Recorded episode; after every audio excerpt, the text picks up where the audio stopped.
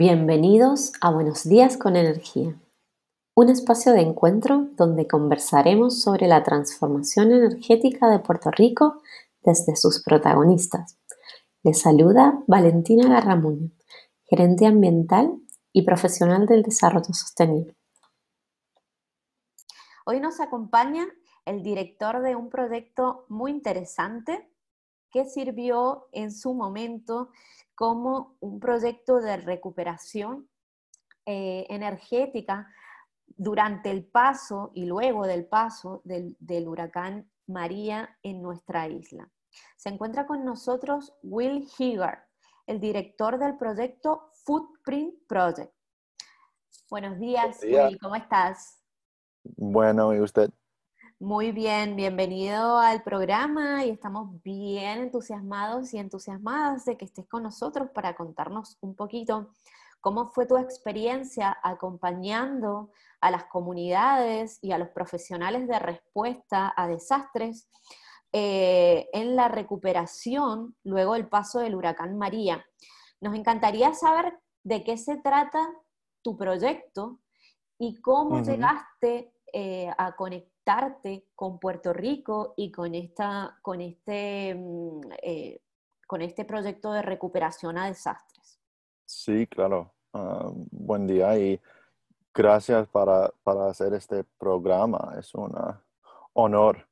Entonces, nuestro proyecto focaliza en, una, meta muy específica. Hacemos, tratamos de movilizar sistemas de ah, solares con baterías en ruedas normalmente, como en vagones, para reemplazar ah, los, las plantas de gasolina o diésel que se utilizan para energía para los ah, ah, profesionales de respuesta a desastres. O sea, básicamente ustedes lo que hacen es que llevan energía solar, ¿verdad? Eh, la movilizan, correcto, en vagones a donde haga falta, ¿correcto? Sí, la meta es que uh, reemplazar las plantas que se utilizan los, los profesionales de respuesta con sistemas más renovables, como más limpios, eh, eh, para que las comunidades puedan como construyen sus comunidades de una manera más resiliente y más con, energía renovable, no solo como después de que todo e, e, era, es mejor, pueden instalar sistemas renovables. Pensamos que lo más pronto posible que podamos entrar o traer sistemas renovables al terreno donde se impacta un desastre, lo, es lo más mejor la recuperación es para la comunidad. Correcto. Algo que vimos durante el huracán fue la utilización eh, de diésel, de plantas con gasolina, eh, muchos accidentes, muchos problemas respecto a eso y también dificultad de acceso a este tipo de combustibles. Sin embargo, ustedes entonces están proponiendo eh, un sistema eh, móvil y renovable. Excelente. Y Will, cuéntanos, cuéntanos cómo llegas a, este, ¿verdad? A Puerto Rico y en un momento tan difícil eh, para Puerto Rico como lo fue el paso del huracán María. Sí, mi primero viaje a Puerto Rico era lo, en los como semanas, dos o tres semanas después de Huracán María, cuando estaba un voluntario paramédico con una non-profit, un ONG, ONG um, que se llama Team Rubicon. Y o sea, llegas como voluntario. Sí, sí. Excelente, qué bien. Estaba básicamente estaba en ah, el oeste de la isla, en Isabela, ah, como con un equipo de médicos y yo estaba como una, un paramédico ayudando doctores para como hacer la, respuesta. Como estaba ah, ah, durmiendo en una escuela en Isabela sin electricidad como todos, tomando presiones y, básicamente siguiendo los equipos de FEMA y haciendo como clínicas médicos para, para las comunidades. Entonces, en este, como lo, esos semanas,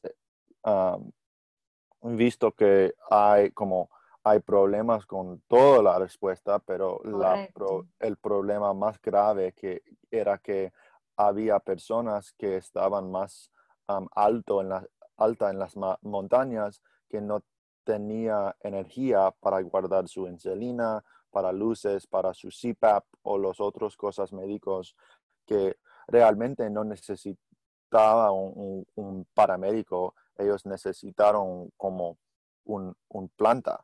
Claro, necesitaban energía. Básicamente te diste cuenta que había una necesidad muy grande de acceso a energía para poder hacer que esta recuperación fuera eh, eficaz, ¿no? Sí.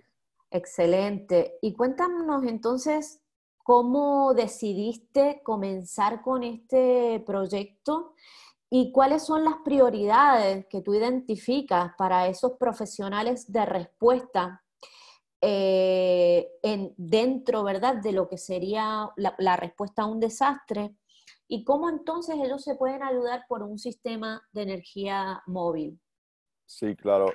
Entonces, para los profesionales de respuesta de desastre, después de un desastre grave como Huracán María, las prioridades son muy, muy básicas. Eh, son es como luces, primero, luces y comunicaciones, para que los profesionales pueden, puedan comunicar con sus, sus compañeros en otras partes de la isla o del terreno y trabajar durante la, la, noche. Es como muy básico. Después es como agua, frigos para guardar medicaciones, que un, un, prioridad. Neveras, correcto. neveras, exactamente. Y también ah, los otros como como necesidades más grandes como hospitales o infraestructura, pero cuando estamos creando un una, como centro de comando, centro de operaciones en el por el terreno. el terreno. Sí, terreno es como comunicaciones, luces, neveras y, y agua, como o sea ah. que ustedes identificaron básicamente lo que hacía falta, no era tan difícil de conseguir, ¿correcto? O sea, eh, agua, neveras, luces eh, y acceso a comunicarse.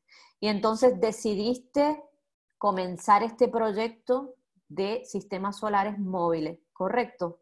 Sí, porque es cuando no, cuando no hay diésel o gasolina, su, planta es no funciona. Claro. Eh, y cuando, ah, por lo menos con, sistemas solares con baterías, sabemos que por lo menos hay un, hay acceso a la energía solar. no, no, quizás no toda la energía que necesitas todo el tiempo, pero es más resilientes si tenemos diferentes o distintas ah, maneras de absorber, como de, crear energía en la, en, el, en, la situación donde se necesita. Qué bien, Will. Y cuéntanos, ¿con qué comunidades eh, pudiste trabajar entonces con estos sistemas de energía solar? Sí, después del, de la Jurucan María comenzamos con los centros de apoyo mutuo. Entonces, trabajamos en un proyecto en, en Humacao y luego en, en Caguas y, y, también en las Marías. estamos continuando estos uh, estos proyectos y estas relaciones con los ah, centros de apoyo mutuo en distintas áreas de Puerto Rico, pero también focalizamos en los homes y ah, comenzamos un proyecto, nuestro primero sistema móvil para, para. Era una, um, un vagón de, ah, de un sistema como de 20 kilowatt de baterías litios, de 5 um, kilowatts de, placas solares y un, inversor para eh, la oficina de manejo uh, municipal de emergencias de Vieques. Excelente. Will, ¿y qué lecciones ustedes aprendieron, tanto ustedes como emprendimiento, eh, como las comunidades con las que estuvieron trabajando y estos grupos de personas, eh, de profesionales de respuesta a emergencia? ¿Qué lecciones ustedes creen que aprendieron eh, dentro de lo que es la innovación, la resiliencia y la respuesta a desastres? Sí, a, mí creo que Puerto Rico es una, un, un lugar donde realmente saben que si no podemos cambiar nuestro sistema de energía y nuestro como pensamiento sobre cómo, cómo podemos energizar nuestra vida y nuestros como sistemas básicas como respuesta, como, como medicaciones, como los frigos. los puertorriqueños saben que no necesitamos como todo, de energizar todo con, como la, como nuestra generación antes. Es como si, si podemos cambiar los básicos, podemos sobrevivir nuestro, nuestro, nueva, nuestro nuevo mundo. Nuestra nueva realidad. Sí, nueva realidad. Y a mí creo que esto, este, esta es una cultura de resiliencia que no existe en otras partes del mundo, particularmente en, los Estados Unidos como, como Texas o, otros lugares. Ellos realmente piensan que el diésel va, va como existe todo el tiempo, nunca va a cambiar como pueda en California, como pueda tomar su auto y, encontrar diésel o gasolina 30 minutos de si hay una Um, problema en su, su, uh, um, su casa o en su comunidad, puede, puede viajar a una otra um, comunidad y encontrar gasolina o, electricidad. Y en Puerto Rico todos saben que como es una nueva realidad y si no podemos uh, cambiar el sistema de, de, cómo crean y guardan energía, en, independiente del, del red, no vamos a sobrevivir. Correcto. O sea que tú te estás dando cuenta a partir de, este trabajo en conjunto con las comunidades y trabajando con lo que es energía renovable, energía solar, que Puerto Rico se está dando cuenta de que esta transformación a obtener un tipo de energía renovable es posible. ¿correcto? O sea, que, en Puerto Rico eh, está existiendo esta, esta, transformación a partir de, estas, em, estos desastres naturales que nos han tocado vivir. O sea que este aprendizaje es, es una enseñanza positiva a partir de estos eh, desastres naturales, que me parece, me parece realmente algo bien interesante que tú, ¿verdad? Eh, lo hayas podido observar de primera mano y nos puedas dar tu feedback respecto a esto. Cuéntanos, Will, ¿y cuáles son tus, tus próximos pasos eh, con este emprendimiento eh, que tienes de energía solar móvil? Sí, nuestro, tenemos metas grandes, entonces vamos a ver. Pero la, la, meta para nuestro, el próximo año es es crear una, una red de sistemas móviles solares que pueden, se puedan utilizar los, los profesionales de respuesta a desastre y también cuando no se usan en desastres se puedan usar los otros um, grupos comunitarios o um, personas, know, uh, negocios, cualquier persona que quieren utilizar este sistema um, eh, y no un sistema de, gasolina o diésel. Entonces, una, una uh, negocio sustentable que apoyan los, los profesionales uh, de desastre con sistemas eh, renovables de energía y también los otros grupos en una comunidad. Entonces queremos crear o, construir más de, depende en, el apoyo, pero queremos construir lo más, el número, un 50 o, o 100 vagones solares por la isla y movilizarlos entre desastres y eventos más ah, divertidos. Qué bien, qué bien. O sea que, eh, ustedes surgieron como una respuesta a un desastre, pero ha surgido esta empresa eh, sostenible y de impacto social eh, y tienen unos planes bien interesantes entonces de cara al próximo año y a seguir creciendo. Se encuentra con nosotros también Oscar Ruiz. Oscar es puertorriqueño y colabora con el proyecto Footprint Project como oficial de vinculación comunitaria y logística. Hola Oscar, bienvenido. Buenas, buenas, gracias por tenerme en el programa. Qué bueno, gracias por estar con nosotros. Eh, Oscar, nos, nos, gustaría conocer tu punto de vista eh, de, de, este trabajo tan interesante que han podido realizar acompañando a las comunidades y, proveyendo acceso a energía solar móvil. Y nos gustaría saber cómo nace tu relación con el proyecto Footprint Project.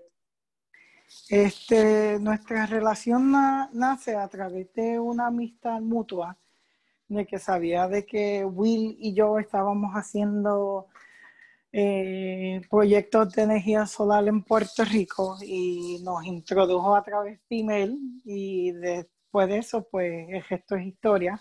Llevamos, llevamos trabajando juntos desde ese entonces. Qué bien. ¿Y qué comunidades han podido trabajar juntos? Este, mi foco en específico ha sido la comunidad de Vieques, que hemos hecho varios proyectos aquí. ¿Qué tipo de proyectos, Oscar? Eh, cuéntanos un poquito sobre esos proyectos en Vieques. Nosotros este, logramos coordinar a través de varias organizaciones y partners y otras cosas, pudimos poner el centro de Vieques en rescate en energía solar, que ahora se ha convertido en un centro de resiliencia aquí en Vieques. Hemos podido hacer un tenemos una instalación de energía solar off-grid para la repetidora de OME para que se puedan comunicar del área norte de la isla al área sur. Hemos colaborado en varios otros proyectos de energía solar aquí en Vieques. Este, Excelente. Hemos, ayudado con un par de las instalaciones que Tesla ha hecho aquí en, en Vieques para el centro de envejecientes. Exacto. Es bien interesante ver cómo a partir de poder ser capaces de energizar una comunidad, todos esos otros proyectos o procesos productivos siguen eh, tomando forma, ¿verdad? Y entonces van evolucionando esos proyectos. Nos cuentas entonces que comenzaron eh, simplemente con unos móviles y luego entonces esto se ha convertido en centros resilientes y se ha convertido en todo un número de proyectos y esto está, eh, la verdad que es súper interesante. Y además de Vieques, ¿qué otras, ¿qué otras comunidades han podido impactar? Pues como Will había mencionado, hemos impactado varias comunidades a través de los centros de apoyo mutuo y entonces también después de los terremotos que sucedieron a principios de año, con unidades móviles pudimos impactar áreas en Yauco y todavía tenemos un sistema que está funcionando en Ponce, de una familia que todavía está viviendo en el espacio temporero que a estas alturas ya se puede decir medio permanente. Wow, impresionante cómo han podido también, eh, ¿verdad?, eh, ayudar a familias que se han quedado sin hogar. Muy, muy bonita historia de resiliencia, de recuperación y también de trabajo en equipo, porque no ha sido solamente eh, Will y tú que han estado trabajando, sino eh, han estado trabajando con líderes comunitarios, han trabajado incluso con los bomberos, ¿correcto? Sí, con los bomberos hemos logrado hacer eh, eh, el, último, el último proyecto que hicimos fue un trailer solar que se puede usar para manejo de emergencia o como centro de mando o como se puede conectar al edificio para que corra un edificio, pero es un sistema solar movible que puede, que se puede mover a cualquier sitio en Puerto Rico. Excelente, excelente. Bueno, Oscar, te agradecemos muchísimo tu participación aquí el día de hoy y Will, a ti también. Y realmente eh, ha sido un placer eh, tenerlos y, conocer un poco más eh, sobre estos proyectos de energía renovable y de energía móvil para poder generar resiliencia en nuestras comunidades ante, ante posibles desastres. Eh, muchísimas gracias entonces por estar con nosotros y que tengan bonita tarde. Gracias. Gracias a usted. Gracias a ustedes. Bye bye. Bye.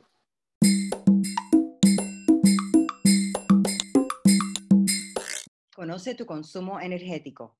En el proceso de transformar nuestro sistema energético, es importante que tomes todas las acciones que puedas para reducir tu consumo de energía.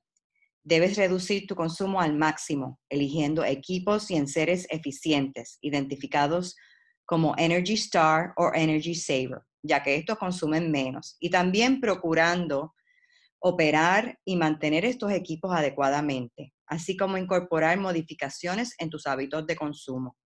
El conocer tu consumo de energía eléctrica te ayudará a crear conciencia, establecer metas de reducción y, monitorear cuán efectivas están siendo las estrategias de ahorro que vayas implementando. Para conocer tu consumo y monitorear los cambios, puedes usar los datos que aparecen en tu factura mensual de la Autoridad de Energía Eléctrica. Pero recuerda utilizar solo los datos de consumo en kilovatios hora o kilowatt hours ya que las tarifas y los cargos adicionales pueden variar entre facturas. No debes de usar la cantidad de dinero que te están facturando para monitorear tu consumo. Si notas que luego de modificar tus hábitos e implementar estrategias de ahorro energético no se refleja una reducción en tu factura, es posible que la Autoridad de Energía Eléctrica esté estimando tu consumo. Y en este caso, es importante que te comuniques con la autoridad y solicites un servicio de lectura directa para que refleje el consumo real y adjudiquen un crédito a la cuenta si aplica. Las cargas fantasmas, también conocidas como standby loads, es la electricidad que consumen algunos aparatos electrónicos mientras están apagados o en modo de standby. Todo equipo que tenga relojes, luces, que funcionen con controles remotos o respondan a comandos de voz aportan a estas cargas fantasmas. Estiman que estos cargos que estas cargas fantasmas pudieran representar hasta un 10% de tu factura mensual de electricidad. Utiliza receptáculos múltiples con interruptor o multiplug switch power strip para conectar aquellos equipos con cargas fantasmas. De esta manera podrás apagarlos totalmente mientras no estén en uso de una manera más fácil y segura que estar desenchufando cada equipo. Los puntos más importantes para instalar un receptáculo múltiple con interruptor son donde se encuentran los equipos de oficina y de entretenimiento. Algunas cargas fantasmas más comunes son con los equipos del router de Wi-Fi, las consolas de videojuegos, las computadoras, las bocinas y monitores de computadora, el televisor, el modem, la caja de cable o satélite y el motor para abrir el portón. Bueno, ya saben, traten de minimizar las cargas fantasmas. Nos toca a todos hacer nuestra parte en reducir el consumo de energía eléctrica. Hasta aquí los consejitos de hoy para conocer y reducir tu consumo energético. Hasta la próxima.